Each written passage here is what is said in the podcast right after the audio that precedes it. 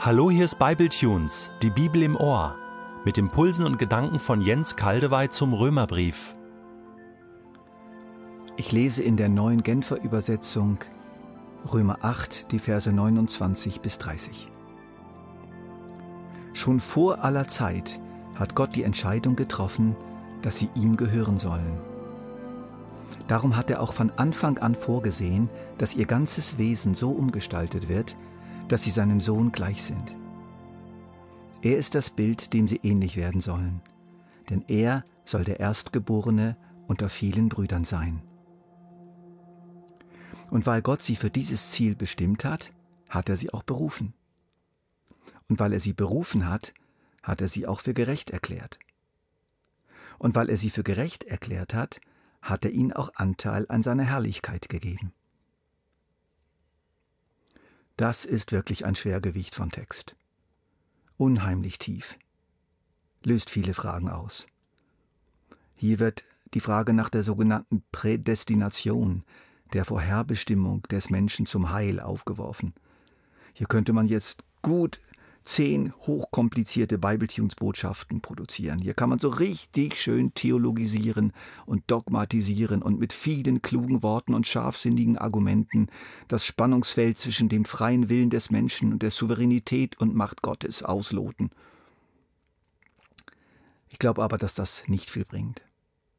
Wir sollten nicht über diesen Text sprechen, sondern uns durch diesen Text ganz persönlich ansprechen lassen nicht über den Text diskutieren, sondern auf den Text hören, als persönlich Betroffene. Er enthält nämlich eine enorm ermutigende Botschaft für uns. Eine Botschaft, die uns in Zeiten der Anfechtung, des Leidens, der Versagensängste, auch der Abstürze getrost machen kann und hoffnungsvoll. Es ist eine Botschaft, die wir auch im Philipperbrief finden, in Kapitel 1, Vers 6. Ich bin überzeugt, dass der, der etwas so Gutes in eurem Leben angefangen hat, dieses Werk auch weiterführen und bis zu jenem großen Tag zum Abschluss bringen wird, an dem Jesus Christus wiederkommt. Ich wiederhole, ich bin überzeugt, dass der, der etwas so Gutes in eurem Leben angefangen hat, dieses Werk auch weiterführen und bis zu jenem großen Tag zum Abschluss bringen wird, an dem Jesus Christus wiederkommt. Was Gott anfängt, führt er zu Ende. Punkt. Aber wann hat Gott angefangen? Mit mir, mit dir. Lasst uns nochmal auf den Text hören. In der Elberfelder Übersetzung diesmal. Wir fangen ein Vers vorher an. Wir wissen aber, dass denen, die Gott lieben, alle Dinge zum Guten mitwirken, denen, die nach Vorsatz berufen sind. Denn die er vorher erkannt hat, die hat er auch vorherbestimmt, dem Bilde seines Sohnes gleichförmig zu sein, damit er der Erstgeborene sei unter vielen Brüdern die er aber vorherbestimmt hat, diese hat er auch berufen. Und die er berufen hat, diese hat er auch gerechtfertigt. Die er aber gerechtfertigt hat, diese hat er auch verherrlicht. Dein Christenleben hängt nicht an deiner Entscheidung, sondern an der Entscheidung Gottes. Gott hat sich vor aller Zeit für dich entschieden, nach Vorsatz. Ein Vers später wird dieser Vorsatz so umschrieben, denn die er zuvor erkannt hat. Hm. Er hat sich also irgendwie sozusagen unwiderruflich vorgenommen, dich zu berufen, weil er dich erkannt hat.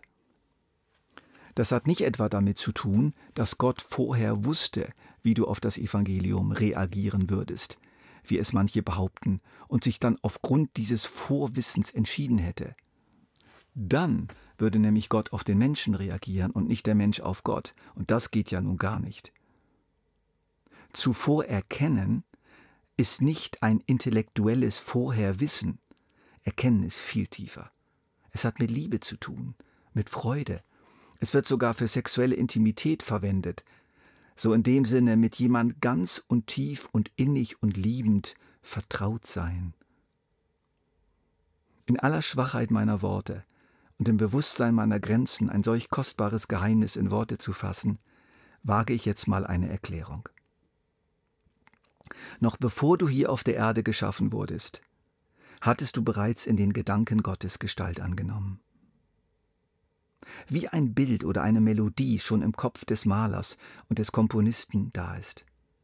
Bevor ein Pinselstrich gemalt oder eine Note geschrieben wurde, war schon die Freude da und die Begeisterung über das bereits in den Gedanken geborene.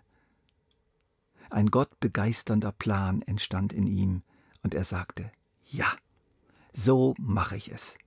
Ein verliebtes Lächeln huschte über Gottes Angesicht. Gott hat sich in dich verliebt, noch bevor du geboren wurdest, weil du bei ihm schon präsent warst. Du hast letztlich deinen Anfang genommen, nicht hier auf der Erde. Und auch dein neues Leben hat letztlich nicht seinen Anfang genommen im Augenblick deiner Entscheidung für Jesus oder deiner Bekehrung, sondern das alles fing in Gottes Herzen an. Und dann hat Gott weiter komponiert, in seinem unendlichen Geist. Er hat innerlich weitergemalt und hat sich fest entschlossen, dieses Bild soll meinem geliebten ewigen Sohn ähneln. Darauf werde ich hinarbeiten. Dafür werde ich mich einsetzen. Dafür werde ich meinen Geist senden und einige Engel noch dazu. Und dafür gebe ich meinen eigenen Sohn her.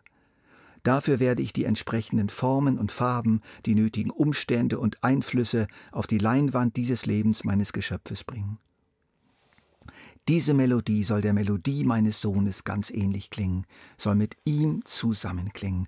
Und zum Schluss soll es eine gewaltige Sinfonie geben mit dem musikalischen Leitmotiv meines Sohnes, der dem Klang und die Melodie aller Instrumente durchdringen soll.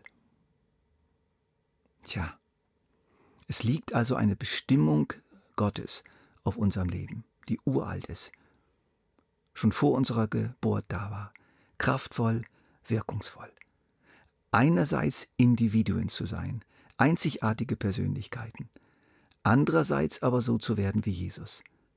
In unserem Denken, Fühlen, Wollen und Verhalten ihm zu ähneln, so dass eine große Familie Gottes entsteht. Vater, Sohn und viele kleine Brüder und Schwestern, eine himmlische Familie. Dieser Plan Gottes ist nicht nur eine himmlische Blaupause, die irgendwo da oben ungenutzt herumliegt sondern Gott setzt ihn beständig und aktiv um. Er ist eine treibende Kraft in deinem Leben. Er stößt dich sanft, er zieht dich, er formt dich. Es ist ein beständiger Einfluss in deinem Leben. Steter Tropfen höhlt den Stein. Und darin liegt ein ganz großer Trost. Du bist nicht allein in deinem Bemühen, ein guter Christ zu werden und zu bleiben. Neben dir und in dir bemüht sich Gott selbst nach seinem eigenen Vorsatz. Du bist eingehüllt in seinen Plan und in seine Bestimmung. Und nun verwirklicht sich dieser Plan hier auf der Erde. Er begann im Herzen Gottes. Ein wunderbarer Plan entstand. Nun ist die Zeit der Umsetzung gekommen. Dieser Mensch, inzwischen geboren und gewachsen auf der Erde, wird jetzt zum Heil berufen. Der Ruf Gottes erreicht ihn und er hört ihn. Dich will ich, dich, du bist gemeint, ich will dein Gott sein. Es wird ganz persönlich. Jeder von uns hat da seinen ganz eigenen Ruf empfangen. Aber immer ist es ein Ruf, der von Gott ausging, von ihm allein. Und wenn wir dann zu Gott rufen, ist es immer nur ein Antworten.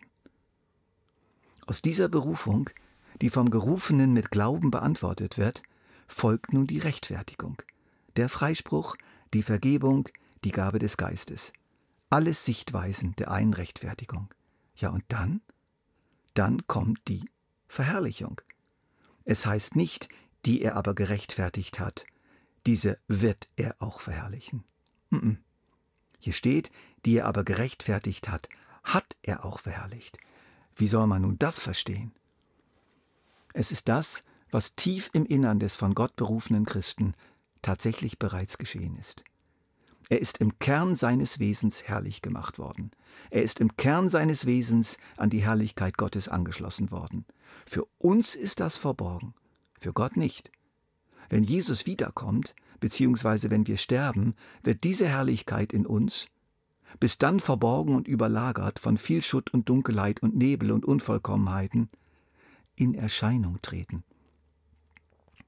Also, wer immer von euch Bibletunes-Hörern bereits zum Glauben an Jesus gekommen ist, ich bitte euch, diskutiert nicht intellektuell über Prädestination und freien Willen. Lasst diese Fragen los. Wir werden nie zu einer Lösung kommen. Freu dich vielmehr darüber, wie bei dir alles angefangen hat, bei Gott selbst. Und darin kommt zur Ruhe, lasst euch da hineinfallen. Der Vorsatz Gottes in eurem Leben und seine Bestimmung auf eurem Leben ist eine wunderbare Hängematte, auf der wir uns immer wieder ausruhen dürfen, gerade dann, wenn wir verwundet und schwach und krank sind.